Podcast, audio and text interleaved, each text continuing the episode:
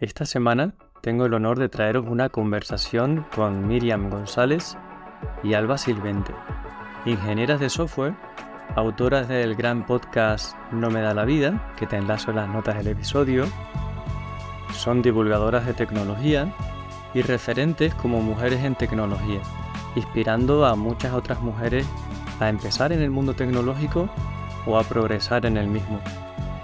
En su podcast dan mucha visibilidad a otras developers o ingenieras. Y como no, se manejan de maravilla en las redes sociales, con un montón de seguidoras y seguidores.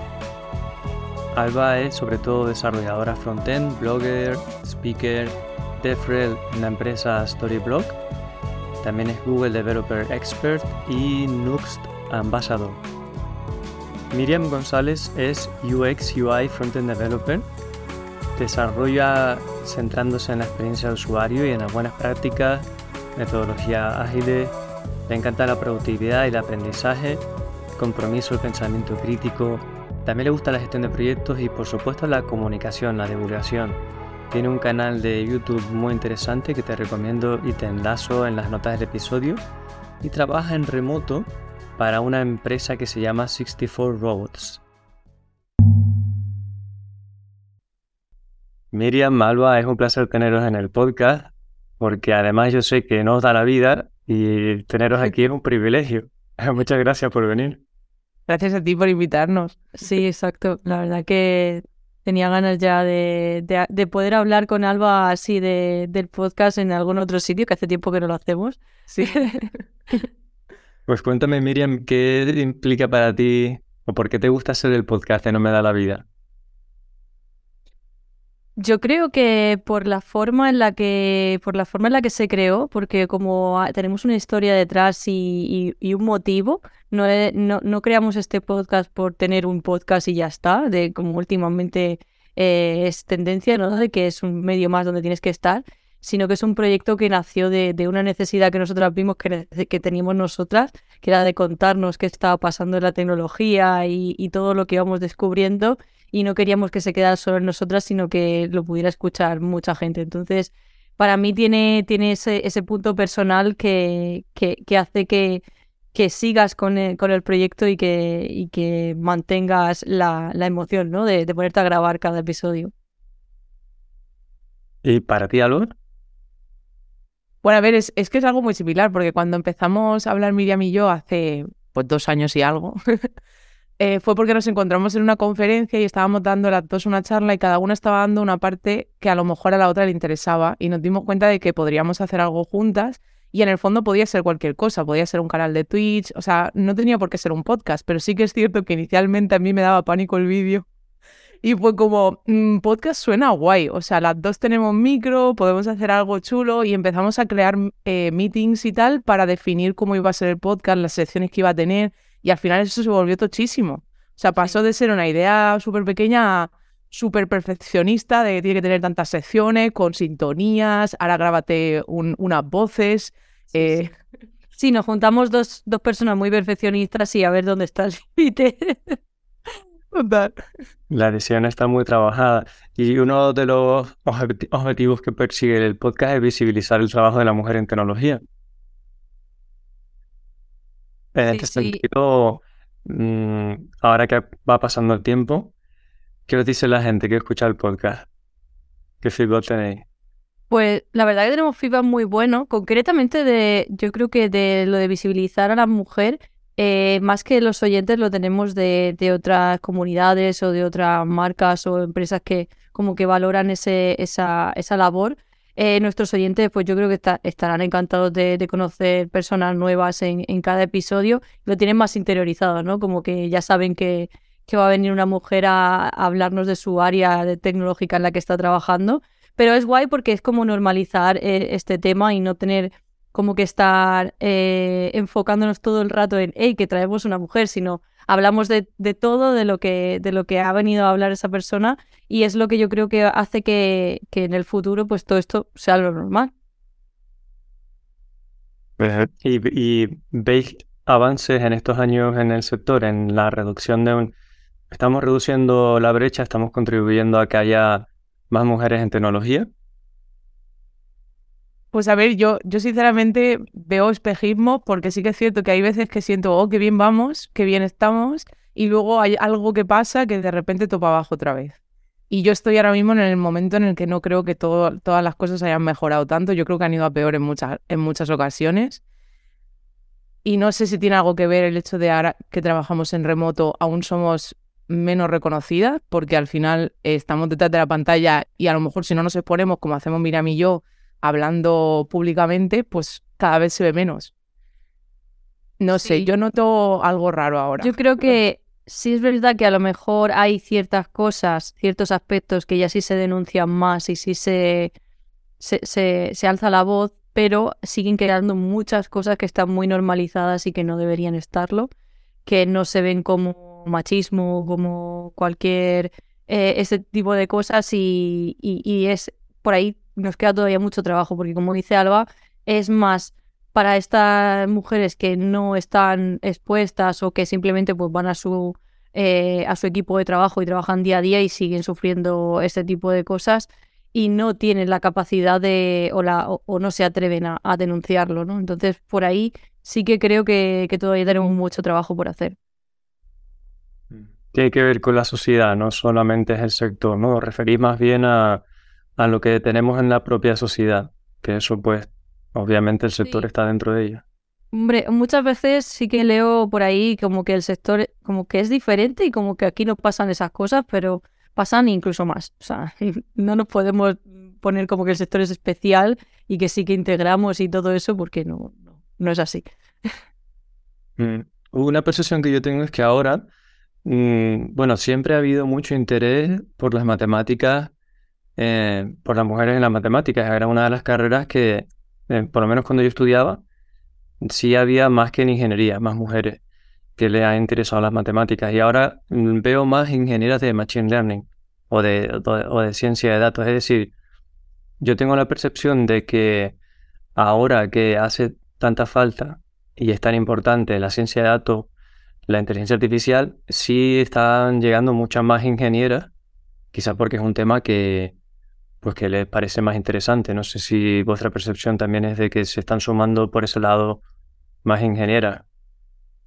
Igual puede ser porque llega a más público este tipo de, temas, son más nuevos y, a lo mejor eh, a estas nuevas generaciones les llega de una manera diferente, ¿no? A lo mejor las matemáticas le llegaban como que es algo de hombres y esto sí que les llega como sin ningún género, o sea, existe esta esta carrera y tú puedes dedicarte a eso cualquier persona, ¿no? Quizá a lo mejor por eso sí que se ven más, eh, se ven eh, con más ganas de, incluir, eh, de incluirse en estas, en estas ramas, pero es verdad que, aquí, hay un trabajo de base, de base, que es lo que tú has comentado, que al final si vamos seccionando qué tipo de carreras pueden hacer hombres y qué tipo pueden hacer mujeres, ya no van a entrar tantas mujeres, porque eso se va quedando ahí desde niñas y, a lo mejor dices, no, no, es que a mí me han dicho que a matemáticas no me puedo dedicar y me tengo que dedicar a... que ¿Por qué no te gusta más enfermería o otras cosas que consideran que son para mujeres? ¿no? Entonces sí que es verdad que hay un trabajo ahí de base para que cuando ya lleguen a la universidad sí que estudien más eh, carreras, sí que más mujeres estudien carreras tecnológicas.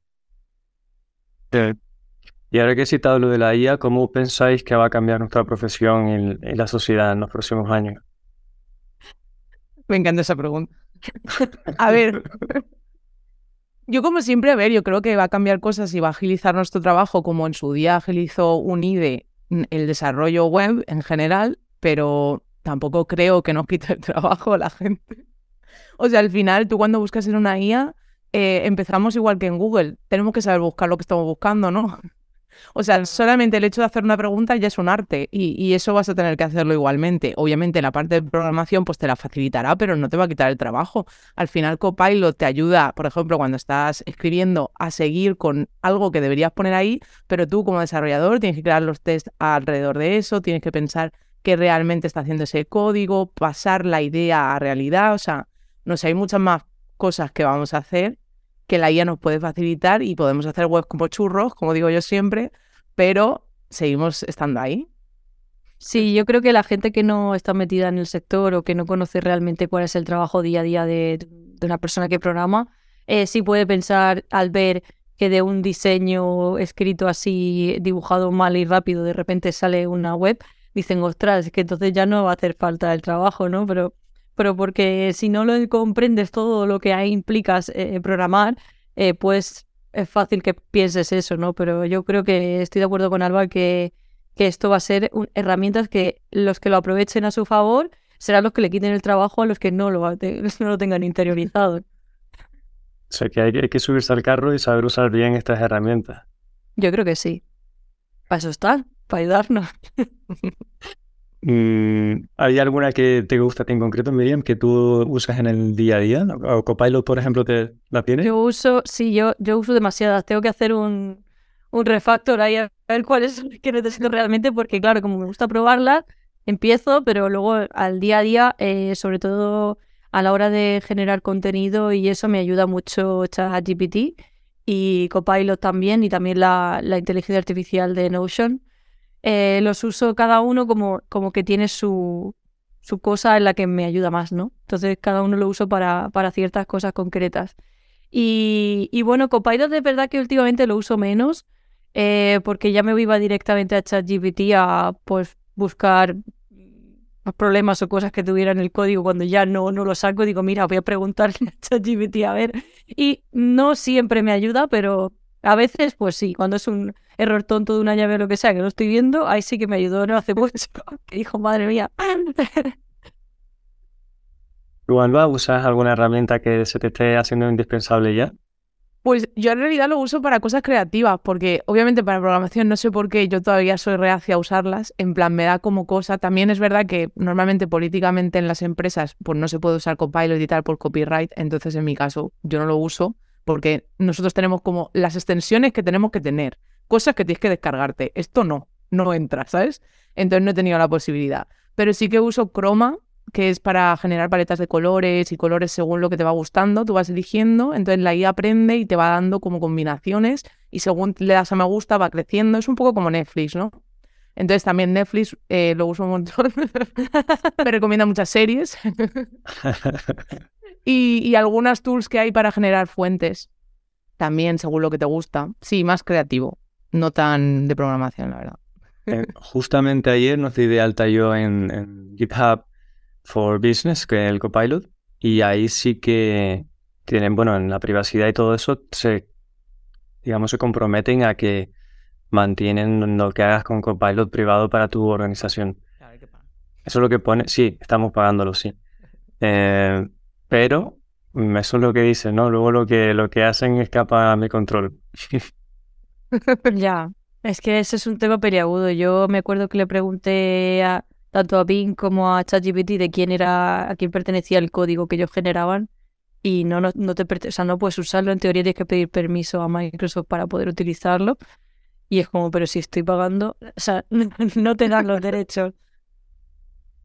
Sí, al menos se supone que aquí, al tener la versión corporativa, el código que estamos desarrollando con clientes, pues se mantiene privado, que es lo que nos preocupaba, ¿no? Que estemos claro.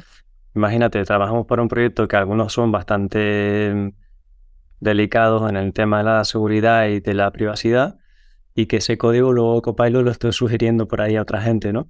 Pero eso en teoría, en lo que pone en la documentación es que no es así, que por eso estás pagando. Y de hecho pagas el doble que, mm, casi el doble que la licencia personal. O sea que la licencia personal sí, se lo queda.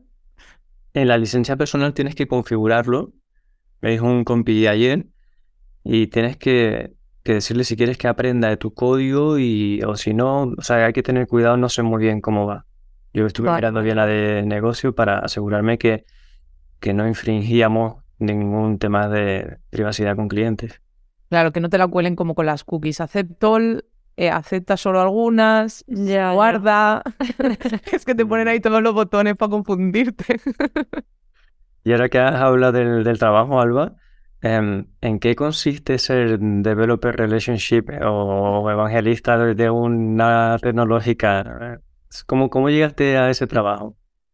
Pues a ver, yo, yo hace tres años, cuando empecé a crear contenido y tal, a mí me ofrecieron ser ambasador. que era pues eso, hablar un poco en las redes y tal, pero no estás trabajando para ellos, simplemente cuando haces algo con ellos como un artículo, pues te pagan, ¿no? Pero es más bien crear contenido porque te sale a ti, te nace. ¿Qué pasa? Que todos estos años a mí me han estado llamando todo el rato, oye, ¿por qué no te vienes como DevRel? Que DevRel al final, Developer Advocate, que es lo que decías de evangelizar, ese es más solo dar charlas y crear contenido online.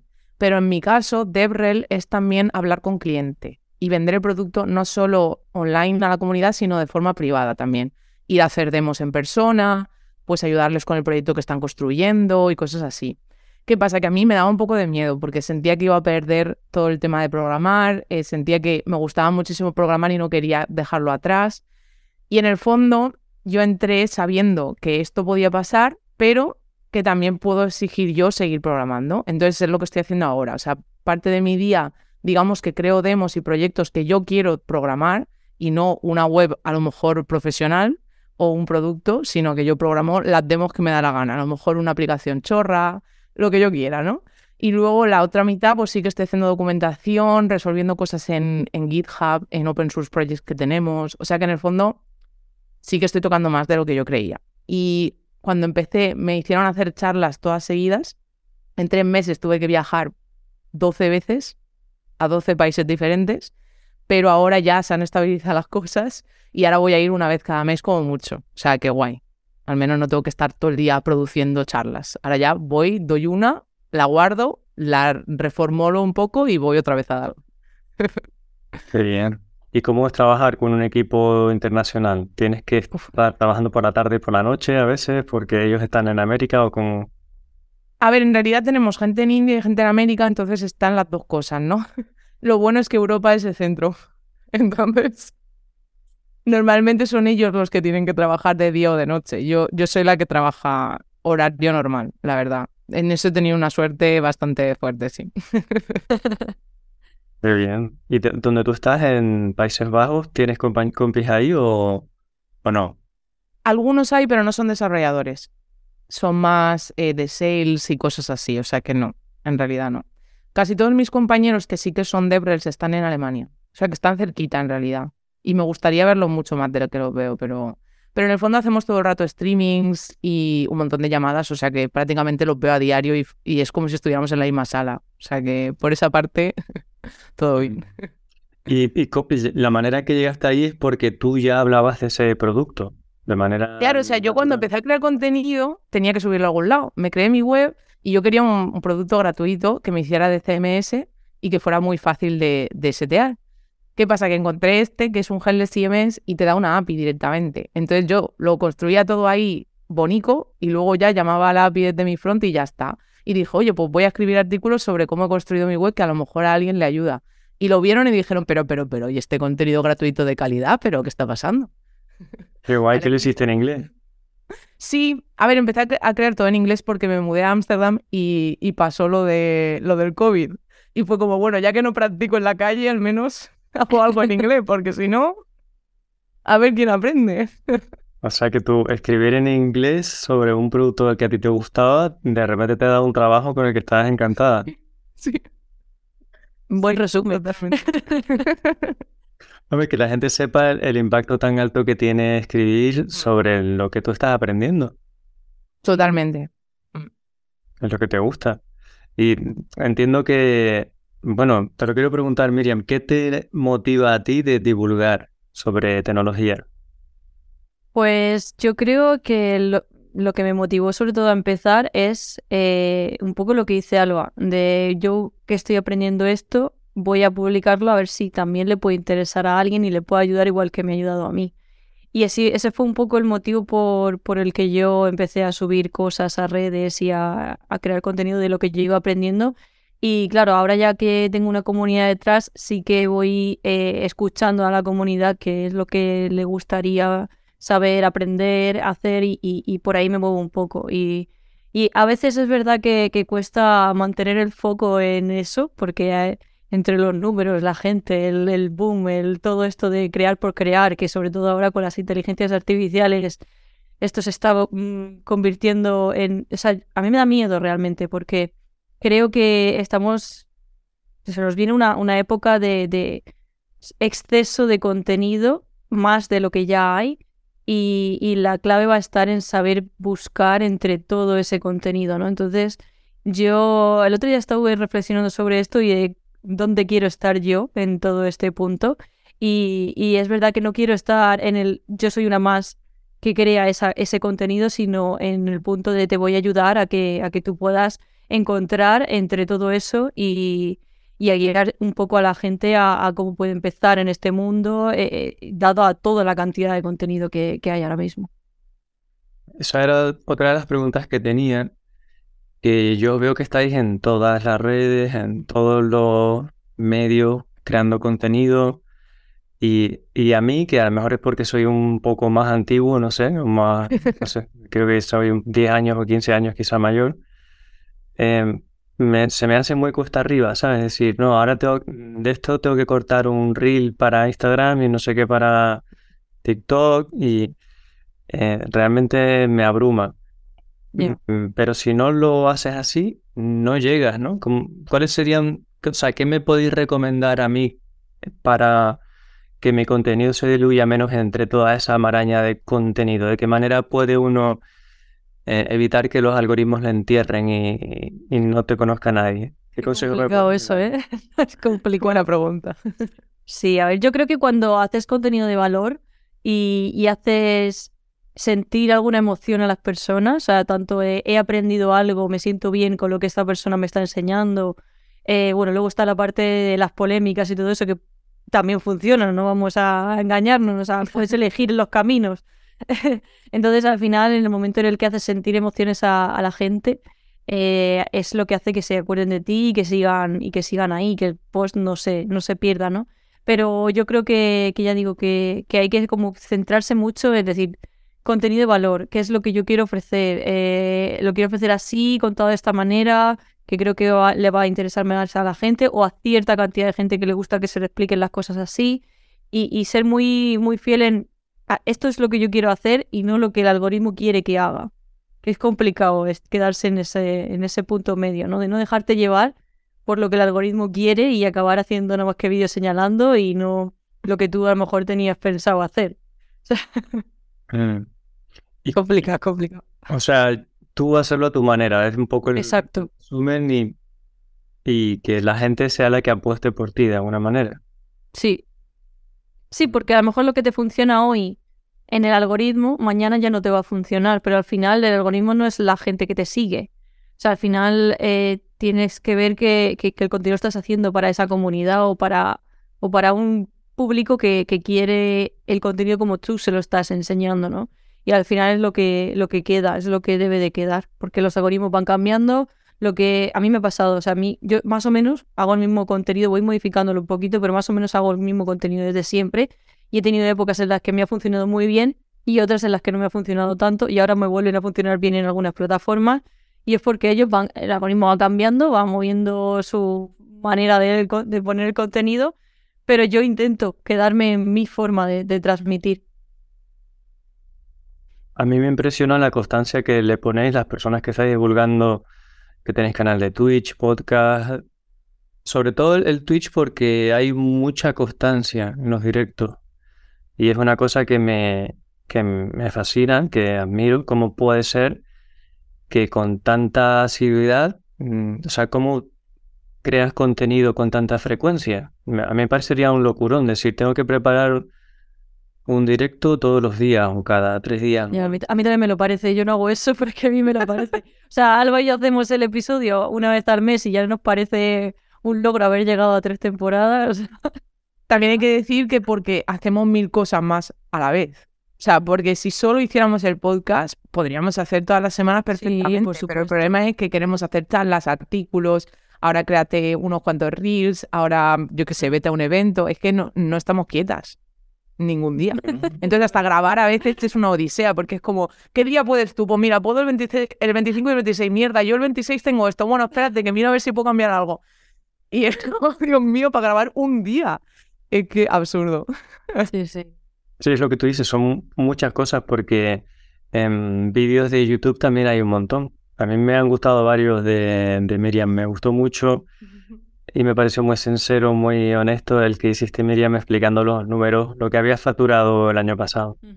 Ese me pareció muy chulo, muy valiente. Bueno, todo eso, todo el material me parece muy valiente porque siempre te estás exponiendo cuando haces contenido, siempre estás dando tu toque personal, al final tu opinión y tu experiencia. Y, cuanta más gente te ve, más gente te, te critica. Entonces, me parece muy valiente lo que haces yo creo que eso yo creo que es un punto a favor también de, del podcast porque creo que Alba y yo ahí, o sea, nos sinceramos, no tenemos tapujos, o sea, es como nuestro espacio de desahogo realmente. Entonces a veces yo no me acuerdo, ya cuando termino el episodio yo no me acuerdo ni lo que he dicho y digo, madre mía, que habrán escuchado las mil, los mil personas que, los oyentes que tenemos en cada episodio.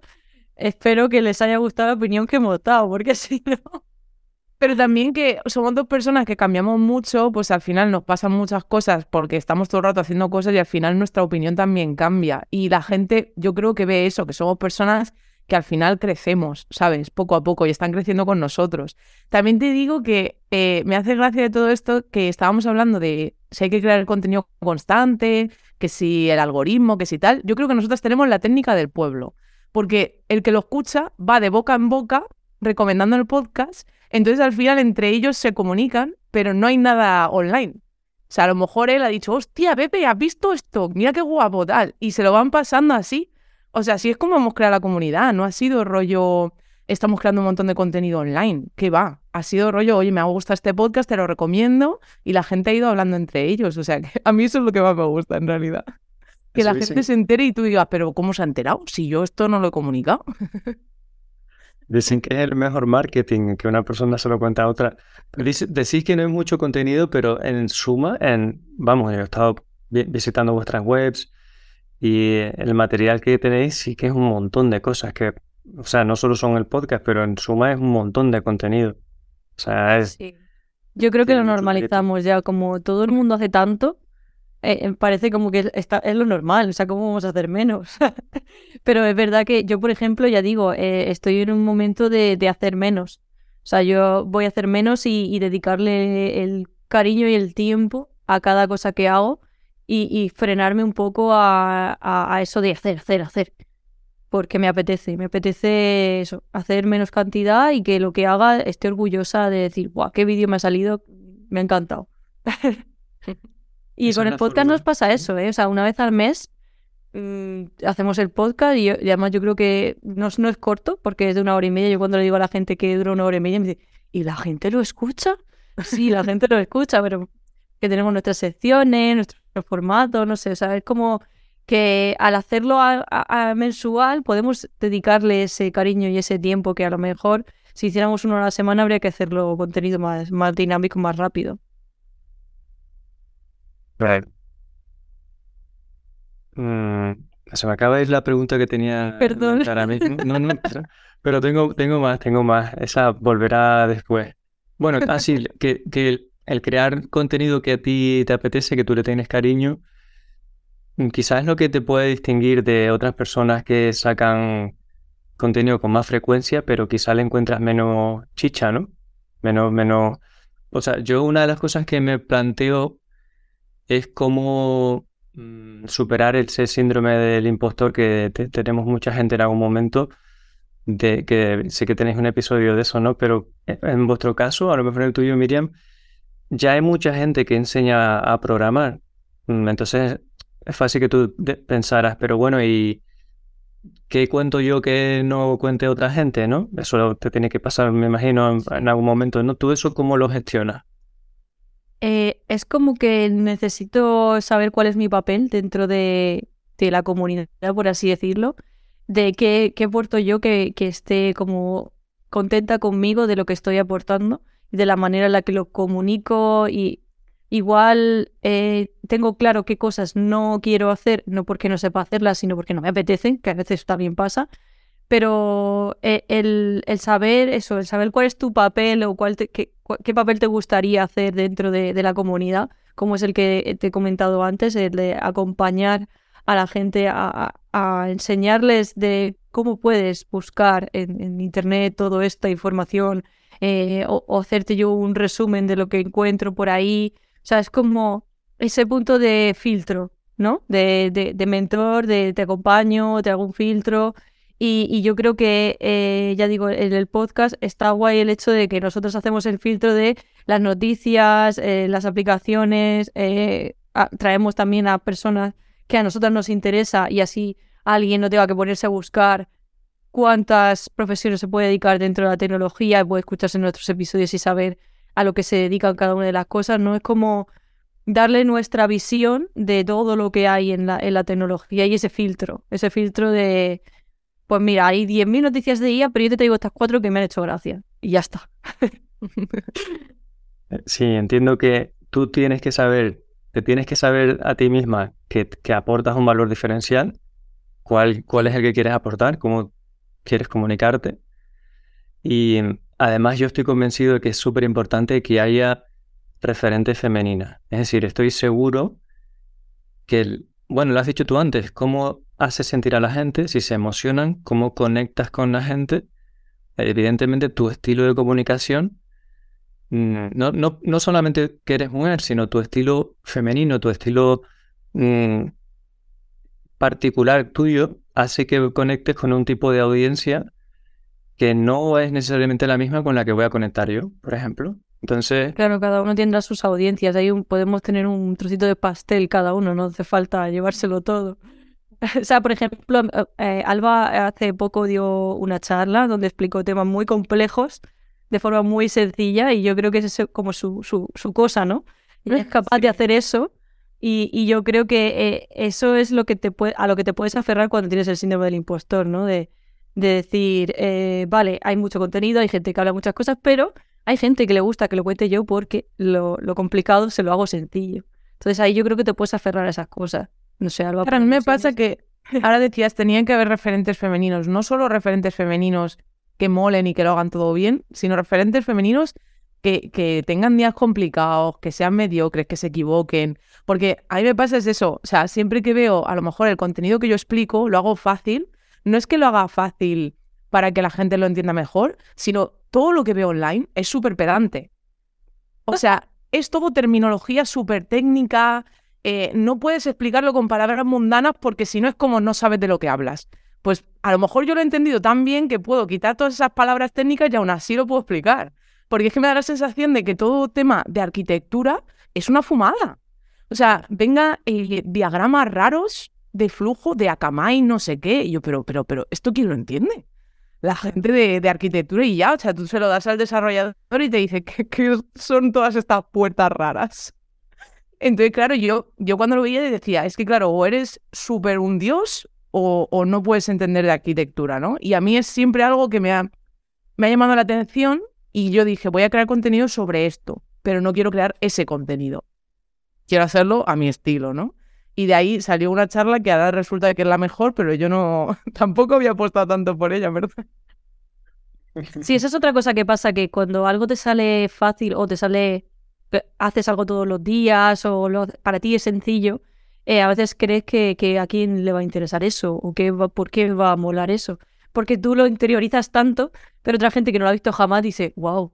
O sea, yo no sabría. Y, por ejemplo, una labor muy importante yo creo que hace Alba es eh, lo que acabas de decir. O sea, a lo mejor es un mundo este de la arquitectura que yo veo eso y digo, no, o sea, rechazo total, muro ahí enorme. Y gracias a personas como tú que lo, lo hacen ver tan fácil pues coges y dices, ah, pues mira, me voy a meter a ver qué, qué tal está todo esto y aprendes. Oh, qué mona eres. Hemos venido aquí a lavarnos de repente. Pues claro que sí. Natural. Claro que sí. Mi, mi coach personal le llama a eso eh, competencia inconsciente. Es decir, tú, tú ya no eres consciente de que tienes tanta competencia en un campo determinado. Si eso tiene un nombre, no sé qué no inventaría. Y, luego lo otro, lo de explicar cosas que parezcan difíciles, que parezcan fáciles, eh, se dice que eso es lo que hacía Feynman, el, famoso físico. Eh, Richard Feynman decía, tenía su método como que es yo para que algo lo asimile y lo entienda muy bien, tengo que ser capaz de explicárselo con mucha sencillez a una persona que esto le es prácticamente ajeno. Si, o sea, quiere decir, si eres capaz de hacer eso, es que tú entiendes muy bien ese conocimiento, lo tienes muy asimilado. Lo que decías. Fíjate justo lo contrario de lo que dice Alba que, que encuentra por ahí de la gente, que si no hablas con tecnicismo ya no lo sabe, eso porque tienen miedo. Puede ser, puede ser tecnicismo porque realmente no entiendes bien lo que estás contando, podría ocurrir perfectamente. Buena esa, me la voy a guardar. ¿eh? Yo lo aprendí hace poco eso. Y um, Alba, ¿a ti qué te motiva de la divulgación técnica? Porque tú haces una divulgación técnica de, sobre todo de herramientas. Estás muy metida con Vue, em, bueno, con la, en la empresa donde trabajas. Mm, y a mí hay una cosa que me llama la atención o que me parece sufrida y es que esas herramientas están en constante evolución. Te das una charla hoy y dentro de seis meses ya no vale. ¿Cómo lo gestionas? Me vas a decir, me vas a decir, pues mal, lo llevo mal. Sí, de hecho, cuenta, cuenta esa anécdota de cuando te cambió en pleno demo. Ah, te, actualizaron. Claro, claro, o sea, yo empecé con Nux 3 cuando estaban en beta, porque al final en el curro estábamos haciendo workshops sobre Nux y no iba a ponerme a explicar Nux 2 si ya estaba la beta. Entonces, claro, yo puse la beta para el proyecto que, que, estábamos creando en el workshop y en el propio workshop subieron una actualización de la beta que ya era la versión estable, la 3.00. ¿Qué pasa? Que todo petó, porque cambiaron el nombre de una variable que se usaba en el SDK que tenemos en Storyblock, entonces ya por culpa de esa variable dejó de funcionar. Pues tuvimos que en el mismo workshop actualizar el SDK. O sea que mal, todo mal. O sea, me pasa que me pasa que lo bueno que tengo es que no me gustan los módulos y los creo yo no es que no me gusten, sino que siento que estoy cogiendo una caja negra y usándola. Entonces al final me creo yo todo, casi todo, en JavaScript o en mi propio proyecto. Entonces, aunque actualicen, si actualizan el core, obviamente tengo que cambiar alguna cosilla, pero los plugins ya los he hecho en JavaScript y los puedo migrar al otro. O sea que lo bueno que tengo es que suelo hacer las cosas a pelo. Digamos. Entonces, muchos de mis artículos son en plan, ¿cómo deployar en un, en un hosting provider tu aplicación de, de tal, de estática. Y me creo yo el servidor con YAML. Eso da igual lo que te actualicen. Porque eso es código que puedes copiar y pegar y va a funcionar porque es YAML y no tiene nada que ver con Next. Entonces, por esa parte, bien. Pero sí que es verdad que el hecho de migrarme de Vue 2 a Vue 3 para mí fue un gap enorme me costó bastante el hecho de la mentalidad, porque lo que es aprenderlo, aprendí en una semana, pero querer aprenderlo me llevó meses. Era como que lo rechazaba, pero ¿por qué voy a cambiar yo ahora si ya lo tenía Tomás Caico, si yo era la mejor en esto y ahora otra vez a empezar? Eso, buah, eso me supuso un, un muro que derribar en mi cabeza, ¿eh? O sea que sí, es complicado, pero a la vez es bueno porque de alguna manera nunca te estancas. No te dejan estancarte, ¿no? Pero sí que es verdad que a veces necesito estabilidad. O sea, quiero algo que en dos años eh, siga siendo igual, por favor. Al menos para ponderar, porque no puede ser que CSS me haya cambiado un huevo. Al menos HTML, por, por suerte, todavía no ha cambiado un montón. Pero yo tengo miedo ya. ¿Y, qué es lo que te ha motivado, que llevas años mm, divulgando sobre herramientas? ¿Qué es lo que te llama para hacer ese trabajo de, de documentar, de escribir en tu blog? ¿Por qué te gusta hacerlo? A ver, yo cuando empecé lo hice porque sentía que si hacía algo en un proyecto y luego me iba a otro proyecto, seguramente no tenía por qué hacerlo y lo iba a perder. Mi miedo era olvidarme de lo que había desarrollado, que a lo mejor me había hecho muchísima ilusión y me había, me había sentido súper realizada, pero sentía que en un año a lo mejor ni me acuerdo de lo que hice. Entonces empecé a escribir artículos para guardarme esas memorias, básicamente. Y ahora cuando tengo que hacer algo que hace mucho que no hago, me voy a mi blog y lo saco de ahí. O sea que era por eso. Pero sí que es cierto que el tema de NaxTView vino de que son open source. Y a mí el hecho de que estuvieran todo el rato dándolo todo de gratis me hizo sentir que yo también quería participar en eso. Porque sí que es cierto que a lo mejor Vue en sus inicios, cuando yo empecé, no era tan grande y eran cuatro. Y yo decidí meterme en eso porque sentía que realmente aportabas. Y es verdad, porque Vue creció un montón después fue gracias a toda esa gente que empezó a divulgar sobre el tema. Y yo me uní a esa ola porque encima Nax, en su día, cuando yo lo empecé a divulgar, ponle que había tres artículos. O sea, no había contenido. Estaba la documentación, que estaba muy bien hecha, pero ya. Y yo la traduje a castellano. O sea, aporté mucho en el tema del open source también porque en general me mola la comunidad que hay ahí. Es mucho más sana que en otras partes de, la programación. Y, y claro, quise unirme simplemente. ¿Cómo, cómo detectas que una comunidad es sana? O esta comunidad Cuando- porque es más sana. Cuando el porcentaje de gente eh, criticándote es mínima en comparación con la gente que te apoya. No, a ver, en realidad porque te ayudan. O sea, porque si tú dices algo, de repente salen tres. Oye, tal, ¿has probado a hacer esto? En vez de decirte, ala, pero ¿cómo haces eso? Menudo marrón. No, te dan una solución. Te dicen, oye, pues yo creo que a lo mejor te dan la solución como para sentirse mejores, puede ser. Pero te la dan, te ayudan. O sea, te, te dicen algo que puedes hacer para mejorar tu código. En cambio, en, en otras redes, eh, tú preguntas algo, ah, pero ¿cómo puedes hacer eso? Madre mía, pero no te dan una solución, solo critican lo que has hecho. En plan, esto lo has hecho mal, pero no te ayudan. Ahí sí que te dicen, oye, pues mira, podrías hacerlo así mejor, que yo creo que funcionará mejor. Y, y yo qué sé, yo me quedo con eso. Que si alguien te ayuda es porque hay buena fe ahí detrás. Mm. O sea, qui- quizá lo que te motiva de esa contribución y esa divulgación del open source es que tú te sientes útil, porque ha- hay una necesidad, hay un hueco ahí que cubrir y, y tú estás aportando, tú estás contribuyendo a la comunidad. Es lo que te está motivando, te ha motivado más.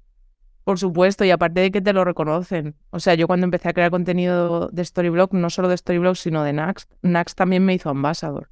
O sea que en general, y aparte cuando voy a una conferencia de Vue, la gente que da charlas, los de Vue School, toda esta gente que a lo mejor son como el top elite de, de Vue, saben quién soy. Y, y yo no soy nadie en comparación, me refiero, no tengo una escuela de Vue, ¿sabes? O sea, he hecho tres artículos así que han sido un poco sonados pero, pero me tratan como si yo fuera parte de, del gremio este de creación y me hace mucha gracia. Hombre, sin yo, duda yo creo parte. que le- yo creo que el hecho de estar al principio de algo eh, te hace más visible.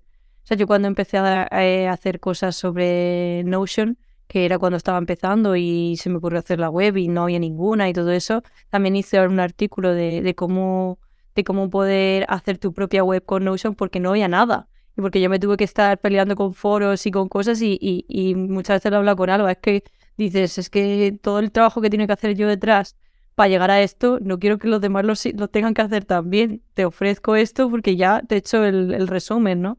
Entonces yo creo que es un poco el sentimiento de comunidad es ese, el ayudar y, y que luego en el futuro te ayuden a ti con otras cosas. Total. A mí me alucina el dominio que tenéis de las herramientas, sobre todo herramientas que salen nuevas, como estas que en su día pues están poco documentadas, y lo rápido que, en tu caso, Miriam, que te has subido a Notion a dominarlo. Yo lo uso, el Notion, además el de pago, pero soy muy matado. O sea, no sé usar la base de datos que tiene, no, no le saco el jugo realmente, lo uso como un wiki, igual que he usado los wikis antiguos, ¿no? Pero yo creo que tampoco hace falta ser expertas en las herramientas para, para usarlas. O sea, si te vale cómo usarlo como wiki, ¿para qué te vas a tirar horas y horas investigando sobre cómo usar las, las bases de datos si no las necesitas realmente? Yo creo que a veces nos pasa eso, como que necesitamos conocer todas la- las entrañas de las herramientas para, para decir, uff, venga, ya, la- ya las sé usar, ya la voy a utilizar. Pero realmente si con lo que hay en la superficie te vale, ¿por qué no? Pero ¿y a ti qué te llevó a decir, voy a montar mi web con Notion? De las mil millones de cosas que Pues- podías haber usado. Eh, es que fue totalmente casualidad. Yo quería hacer mi, mi currículum en, en, en- De hecho, no me acuerdo si era en Figma, por aquel momento no me acuerdo. Y, y como me estaba como centrando demasiado en el diseño, y digo, mira, voy a irme a un sitio para escribir el contenido que me olvide del diseño y cuando lo tenga el, el contenido hecho, ya me preocupo de, de- de hacer el diseño. Y en aquel momento se hablaba de Notion como eso, pues como documentación, ¿no? Digo, venga, voy a, voy a abrirlo y lo escribo. Cuando terminé de hacerlo, me di cuenta de que me gustaba hasta el diseño. Y dije, ostras, ¿y si en vez de pasar esto a un diseño, simplemente veo una manera de que yo pueda tener una URL aquí, que sea miriamgonzalez.dev y, y, y ya está, y enseñar el trabajo que hago, si no necesito más. Y entonces ahí investigué, encontré una plataforma que se llama Super, que te ayudaba, o sea, también lo podías hacer de una forma gratuita, de hecho en el post puse las dos maneras, y, y ahí es donde me fui liando por el tema de, investigar cómo se podría hacer. Digo, oh, que puedo hacer una web, oh, que puedo meterle esto, tal. Y al final así fue como salió, pero mi primera idea era usarlo solo como documentación. Y, lo que yo creo que lo que más sorprendió es que no a mucha gente se le había ocurrido hasta ese momento poner su portfolio en, en, en Notion. Y, y yo lo publiqué y además pensando que a la gente no le iba a gustar nada, digo, veremos a ver, porque aquí la gente quiere currículos súper bonitos y súper tal, y esto no le va a gustar, porque es muy sencillo, ojo, pues, y, y tuvo mucho, mucho, mucha buena aceptación y la gente me, me preguntaba cómo se hace, cómo lo has hecho. Y a partir de ahí fue cuando hice el artículo, pero ya digo, no fue con ningún objetivo de decir, voy a hacer una web en Notion, salió muy orgánico. Qué interesante. Ahora hay muchísima gente que usa Notion para una página web pública, Sí, empresas incluso, ¿no? Para las ofertas de trabajo. para las ofertas de trabajo. lo envían todo el rato. pero- Nosotras lo usamos para las notas del programa, las Cierto. publicamos en el podcast. Hacemos todo ahí. También porque es muy colaborativo y estamos a gusto las Sí. dos. Que me hace gracia porque de tanto usar Notion juntas, yo creo que se nos ha olvidado que la gente no sabe utilizarlo igual que nosotras. Porque me pasa en el trabajo que me dicen, les digo, "Ven, vamos a crear un tab con filtros y columnas. ¿Eh? Todas en plan, ¿eh? Alba, lo haces tú. Y yo, pero, pero, pero. Sí. Digo, lo enseño en la llamada, Pero- claro, porque se te olvida que no, que no, no son Miriam. Claro, y además en el episodio siempre traemos, no- yo siempre traigo como la novedad de ahora mismo en, en uso puedes hacer esta tontería, pues ya lo sabemos. Em, de cara al futuro, ¿qué cosas, si quieres empezamos por ti, Alba, qué proyectos tienes entre manos ahora que te hagan ilusión o en qué estás trabajando o vas a ponerte a trabajar próximamente? Pues a ver, spoiler a tope. Eh, llevo un mes haciendo cursos de Elite Element y tal porque me quería crear mi web en Nax 3 y como no quiero tener esa deuda técnica de cuando migren a- NUS 4, me quiero crear el sistema de diseño directamente en Web Components y dejarme de, de componentes de Vue. Entonces lo voy a hacer todo con Elite Element y quiero integrarlo con Storyblok porque hasta ahora todo lo que tenemos es siempre con un framework. Entonces, no hemos trabajado todavía con Web Components y creo que va a haber algunas cosillas que haya que mejorar, sobre todo para el tema del live editing, que tenemos un- una previsualización de lo que está pasando y a lo mejor eso va a ser técnicamente más complejo. Entonces, quiero eh, dedicarme a eso. Eso es lo que voy a hacer próximamente. Y quién sabe, saldrán artículos, charlas, como siempre, ¿no? De ahí sale de todo. Claro. De lo que se hace, luego crear contenido. Sí, exacto. ¿Y Miriam? Eh, pues yo quiero, quiero hacer pruebas eh, con la API de las inteligencias artificiales y todo esto, porque lo tengo ahí pendiente de eh, tanto por necesidades personales que he visto, que son chorradas, como dice algo de las chorrería aplicaciones estas, eh, pero simplemente por, por practicar y porque llevo como muchos años eh, trabajando en proyectos muy grandes donde ya está todo integrado, todo hecho y, no me he enfrentado realmente a hacer una aplicación chorra, tonta y desplegarla así rápido, ¿no? Entonces me apetece, me apetece mucho tocar esa parte y lo de las IAs pues es una excusa realmente. Sois personas muy, muy curiosas. Yo creo que es algo que una ingeniera tiene que tener es mucha curiosidad. Porque eso es lo que, en vuestro caso, es gasolina pura, esa curiosidad. Sí.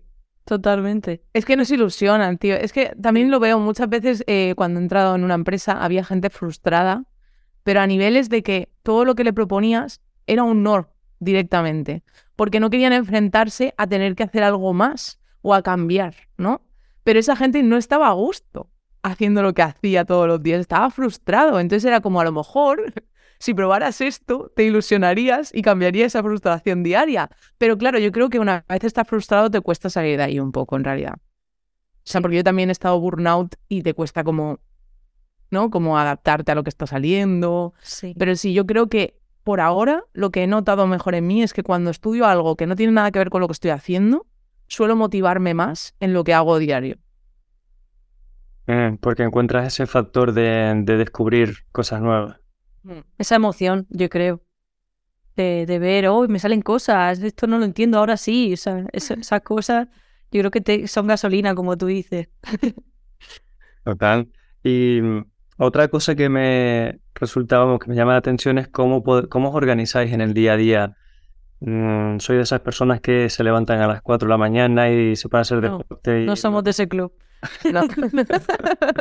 Pero lo hablamos el otro día, creo, ¿no? Sí, sí, sí. Yo. Eh, Yo, yo personalmente voy, me, me guío un poco por, por cómo me voy encontrando, porque tampoco eh, estoy en, en la misma, con la misma energía ni en la misma fase siempre. Entonces me escucho mucho y, y veo si ese día voy a estar muy productiva, me apetece o, o- Porque cuando no te encuentras bien, si te fuerzas es que va a ser peor. Que no, no- encima te frustras porque no avanzas. Entonces me guío un poco ahí, pero vamos, yo me voy, em, me voy anotando todas las tareas, todos los días, lo- las prioridades y todo eso y, intento sobrevivir en esta en este mundo de todo listas, todo checks, todo que, que, uf, que madre mía. Y como siempre, todos los días aprendiendo cosas nuevas, no solo de programación, sino también de, de, gestión de tus tareas, de tus emociones, de tu día a día. Yo creo que eso es muy importante. Afecta muchísimo cómo te encuentras, a cómo puedes resolver problemas, a cómo puedes, el código que te sale. O sea, todo eso parece que no, pero, pero afecta mucho. ¿Tú cómo te organizas, Alba? A ver, en realidad yo siempre he sido un poco desastre, entonces mi psicólogo me recomendó anotarlo en la agenda, ¿no? Y me compré una agenda para anotarlo, pero ¿qué pasa? Que se me olvida mirarla. Entonces eh, lo que decidí es usar el Google Calendar. Entonces yo si tengo que hacer algo me lo pongo ahí como reminder y si no me da tiempo ese día lo muevo al día siguiente. Porque lo de procrastinar está en mí. O sea, yo si veo que algo no es urgent priority one, entonces lo voy moviendo hasta que llega ese momento. Pero sí que es verdad que para el tema de las charlas, por ejemplo, por eso he querido hacer una que repito, porque antes me pasaba que cada vez que quería hacer algo lo hacía desde cero de nuevo. Y obviamente eso no era sostenible porque aparte de eso que tenía que hacer, tenía que hacer 8.000 cosas más. Entonces ahora intento utilizar mucho la misma cosa y simplemente refrescar y ponerme un blocker para refrescar esa cosa. Pero sí, normalmente intento organizarlo todo en Google Calendar a semana vista, no a mes visto, que si no es una locura. O sea, la semana siguiente me la organizo el viernes y así más o menos tengo y me dejo algún hueco por si acaso, ¿sabes? Como por ejemplo este podcast, que si no a. Sí, yo creo que yo tengo una charla donde, donde el mensaje que doy es reutilizar es la clave. O sea, todo lo que puedas reutilizar, eh, porque pensamos a lo mejor que lo has dicho una vez o lo has contado en un sitio y ya está, ya no lo puedes decir más, porque todo el mundo se ha enterado. No se ha enterado ni el 10%. O sea, lo puedes decir todas las veces que tú creas que eres pesado y aún así no se ha enterado todo el mundo. O sea, que no pasa nada por reutilizar. Sí, yo, yo llevo más de 15 años diciéndole a la gente que hay que hacer test y la gente sigue sin hacer test. Fíjate. Fíjate si tiene para rato, claro. Fíjate. No sé qué pasa con eso, ¿eh? Eso es otro pelón. No sé qué pasa con la gente y los test. Leí un meme que decía, eh, yo no voy a hacer test, pero porque mi código lo voy a hacer sin bugs. Uf. Así que con esa seguridad, ya no, Si no, si no hay test, no hay bugs. Claro. Pues yo, No yo tampoco me organizo así como ese club de los... En algunos podcasts que escucho, ¿no? De esas personas de éxito que se levantan a las 4 y escriben dos horas y, y se van al gimnasio y tal. Y, y yo, ¿Cuándo viven? Yo me pregunto, ¿cuándo viven? mm, yo no soy de ese club tampoco, no tengo esa disciplina. Bueno, Bueno, disciplina de levantarse a las 4 de la mañana. O sea, me refiero, te puedes levantar a las 9 y hacer la misma cosa, pero en otro orden, ¿no? No sé. sí, Yo duermo solo tres horas, no sé. O sea, es que... sí. Yo además soy más de por la tarde que de por la mañana. Mm, Claro, es que eso, también los desarrolladores somos muy nocturnos. O sea, me refiero, al menos yo siento que yo me levanto tarde porque me acuesto tarde.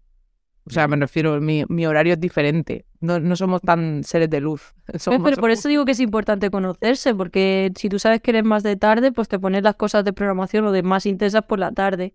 Yo soy de por las mañanas y lo más denso me lo pongo por la mañana porque voy a producir mejor. Entonces hay que hacer ahí un trabajo de autoconocimiento. Total. Mm. Pues hay un montón de lecciones que transmitís, que habéis transmitido en este podcast, más directa o más indirectamente. Creo que es un episodio que si alguien lo escucha un par de veces le va a sacar más jugo, porque con mucha humildad y con mucha naturalidad dais mm, pistas muy claves de cómo ser buena ingeniera y cómo aportar a la comunidad, cómo llevarlo de una manera bien sostenible. A mí me ha encantado todo lo que habéis transmitido. Creo que eh, hay mucho mito por ahí sobre cómo es el trabajo de nuestra profesión y, y cómo lo tomáis vosotras. Me parece que es muy humano, eh, muy real, que es auténtico y creo que a mucha gente le puede aportar. Así que muchísimas gracias por, el, por venir. Gracias a ti. Gracias a ti por invitarnos, nos, lo hemos pasado súper bien. no sé si hay alguna cosilla que hubierais querido contar y que no ha salido. Pues la verdad que hemos contado todo, yo creo. Fenomenal. Pues eso, muchísimas gracias y cuando queráis mm, hacemos otro episodio. Genial. Genial. Hasta luego. Adiós.